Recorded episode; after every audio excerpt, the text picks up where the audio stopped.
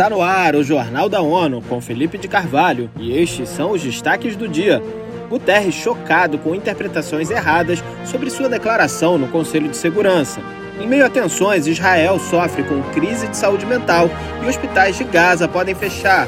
Em entrevista ao podcast ONU News, apresentador Luciano Huck aponta momento único na história amazônica. Nesta quarta-feira, o secretário-geral da ONU declarou estar chocado com as interpretações erradas de algumas das declarações feitas por ele no Conselho de Segurança na terça-feira.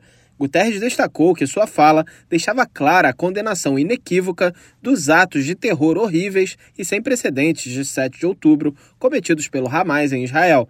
But the grievances of the Palestinian people cannot justify the appalling attacks by Hamas. O líder da ONU ressaltou que as queixas do povo palestino não podem justificar os terríveis ataques do Hamas. O chefe das Nações Unidas disse acreditar que foi necessário esclarecer as coisas, especialmente por respeito às vítimas e às suas famílias.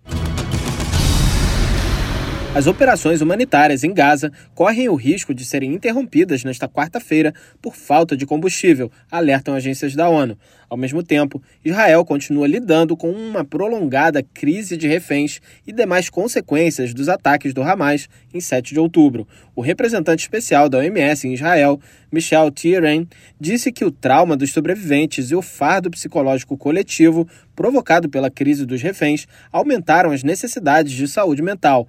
Mais de 220 israelenses e cidadãos estrangeiros ainda são mantidos em cativeiro em Gaza. Ao visitar um hospital na cidade de Ashkelon, no sul de Israel, que está tratando muitas das 4,6 mil pessoas feridas nos ataques, Tieren disse que quase todos os sobreviventes tinham visto outra pessoa morrer antes de eles próprios serem feridos.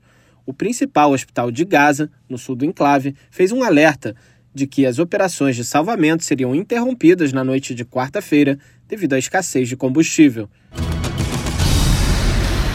Em entrevista ao podcast ONU News, o apresentador brasileiro de televisão, Luciano Huck, comentou desafios da região amazônica e a importância de abordagens de preservação que gerem renda para a população local.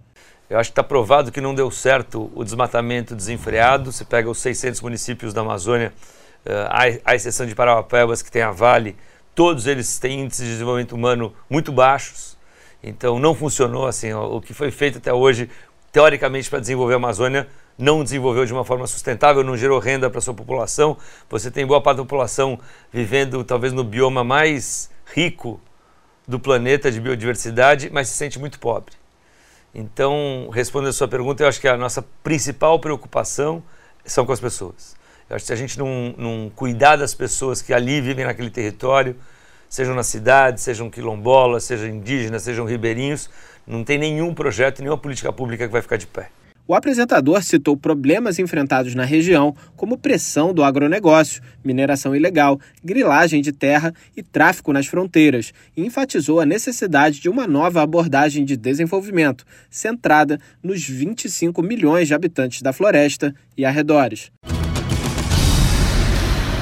O feminicídio é uma tragédia global de proporções pandêmicas e os países estão falhando no dever de proteger as vítimas de violência de gênero, afirma especialista de direitos humanos da ONU. Acompanhe com Mayra Lopes. Relator especial sobre execuções extrajudiciais, sumárias ou arbitrárias, Morris Tidball explica que todos os anos dezenas de milhares de meninas e mulheres, incluindo mulheres trans, são mortas em todo o mundo por causa de seu gênero. O especialista adiciona que muitas outras correm risco de morrer devido à violência de gênero, porque os estados falham em proteger efetivamente a vida das vítimas e garantir sua segurança. Tidball Beans afirma que centenas de mulheres estão no corredor da morte em muitos países devido a práticas de processos judiciais e sentenças com preconceito de gênero. Da ONU News, em Nova York, Mayra Lopes. Ele pediu aos estados que cumpram suas obrigações e intensifiquem os esforços para investigar e erradicar o feminicídio.